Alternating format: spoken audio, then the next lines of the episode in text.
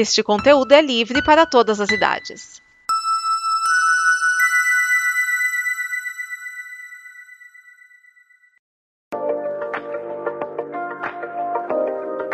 E aí galera, tudo tranquilo com vocês? Bom, está começando mais um Minutinho da Curiosidade e hoje eu vou falar um pouquinho sobre a primeira edição da Copa do Mundo Feminina que aconteceu na China e que ganhou um nome muito interessante, MM's Cup, por causa do patrocínio da MM's.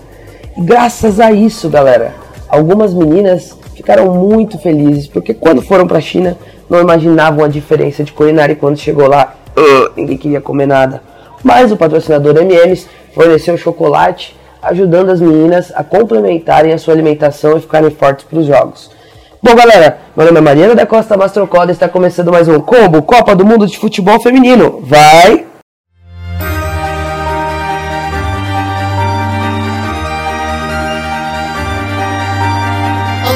Meu nome é Sara e começa agora o Combo Copa Feminina, o seu diário da Copa do Mundo FIFA 2019. Nessa rodada das oitavas de final, a Suécia venceu o Canadá pelo apertado placar de 1 a 0. No segundo tempo, o Canadá teve um pênalti a seu favor marcado com a ajuda do VAR, e esse seria o gol do empate, se a goleira Lindahl não tivesse feito uma bela defesa. Com a vitória garantida, as suecas avançam na competição e vão enfrentar a Alemanha nas quartas de final. Já os Estados Unidos sofreram um pouco, mas venceram a Espanha por 2 a 1. E quem comenta a partida pra gente é a Amanda. É isso aí, galera. Voltamos com a programação normal, cobrindo aqui as oitavas de final da Copa do Mundo. E ontem foi a vez de Estados Unidos entrar em campo para enfrentar as espanholas, num jogo muito aguardado por mim, especialmente, porque, como eu já tinha falado antes, eu estava esperando os Estados Unidos enfrentar uma seleção que tinha se apresentado muito bem nessa Copa, como a Espanha, com um jogo muito arquitetado, muito articulado. E assim foi o jogo. A Espanha se mostrou um time muito grande diante dos Estados Unidos.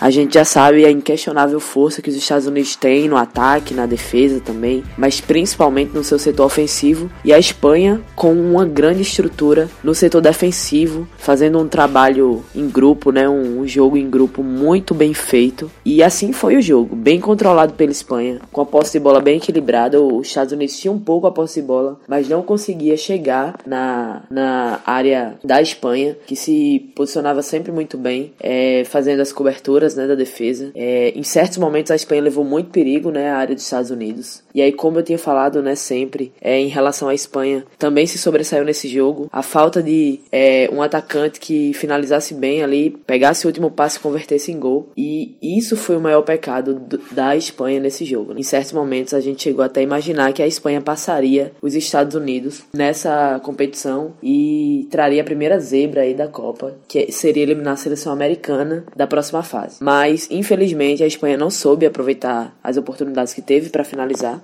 Inclusive, a, quando estava um a um o jogo ali no segundo tempo, a Espanha pressionando a todo momento. A Jennifer Hermoso teve a possibilidade de é, converter né, o gol. É, teve uma bola muito açucarada ali na área. E ela chutou e a bola passou no quase. Foi no quase mesmo. E aí, como toda regra de futebol, quem não faz leva. Logo depois, os Estados Unidos sofreu um pênalti, mais uma vez. E a Megan Rapinoe, foi o nome do jogo, né? Converteu os dois gols. Fez o segundo gol. Vale salientar que os dois gols dos Estados Unidos foram é, convertidos depois de, de marcação de pênalti. É, não foi um, um, jogo muito bom dos Estados Unidos, mas eu acho que isso se, se dá também pelo grande jogo que a Espanha fez. É, a, inclusive, a, uma das estrelas dos Estados Unidos, a Alex Morgan, nem, nem sequer foi muito mencionada nesse jogo, porque não fez uma grande partida. E a Megan Rapinoe teve uma cena até interessante nesse jogo, que no segundo pênalti, a Alex Morgan pegou a bola para marcar, né, o pênalti para finalizar, para cobrar na verdade, e a Megan Rapinoe pegou a bola de volta para ela marcar o pênalti, né? Houve ali um pouco de reivindicação para marcar esse pênalti da Megan Rapinoe. Não sei se ela tava com medo da Alex Morgan perder o pênalti, né, numa situação complicada para os Estados Unidos, mas enfim, foi isso, né? É um resultado que já era entre aspas esperado, mas sinceramente, eu acho que a Espanha fez um grande jogo e teria muita capacidade aí de passar, de eliminar a seleção americana. Com o resultado, os Estados Unidos é a primeira equipe não europeia a passar para as oitavas de final, né? Já tivemos a passar para as quartas de final, desculpe. Já tivemos seis decisões aí, cinco seleções que passaram são da Europa e apenas uma, que é os Estados Unidos, que não é. Então a gente vê aí, como a gente já tinha falado antes aqui, uma superioridade abrangente do futebol europeu nessa Copa do Mundo. Mas é isso, Estados Unidos passou, né? Ficaram felizes aí pela classificação. E agora se ficam mais fortes para ir em busca do quarto título da Copa do Mundo. Próximo jogo elas enfrentam as donas da casa, a França. E spoiler, tá, gente? Vai ser um jogaço. Jogaço. Não sei se, a, se os Estados Unidos segura a França, não. Mas vamos embora aí para conferir. Eu sou Amanda Porfírio e esse é mais um podcast da Como Conteúdo na Copa do Mundo Feminino. Até a próxima.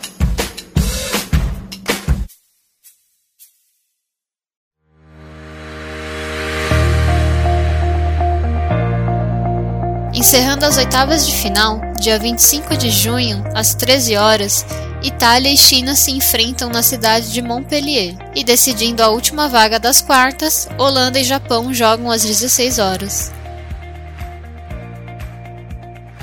Acesse o Apoia-se da Combo e nos ajude a produzir mais conteúdo como o Combo Copa Feminina e o Combo Copa América.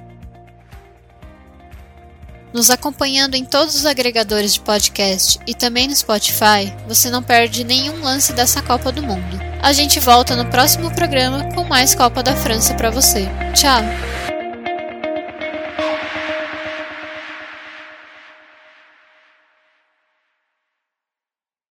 Esta é uma produção da Combo. Confira todo o conteúdo do amanhã em nosso site comboconteúdo.com.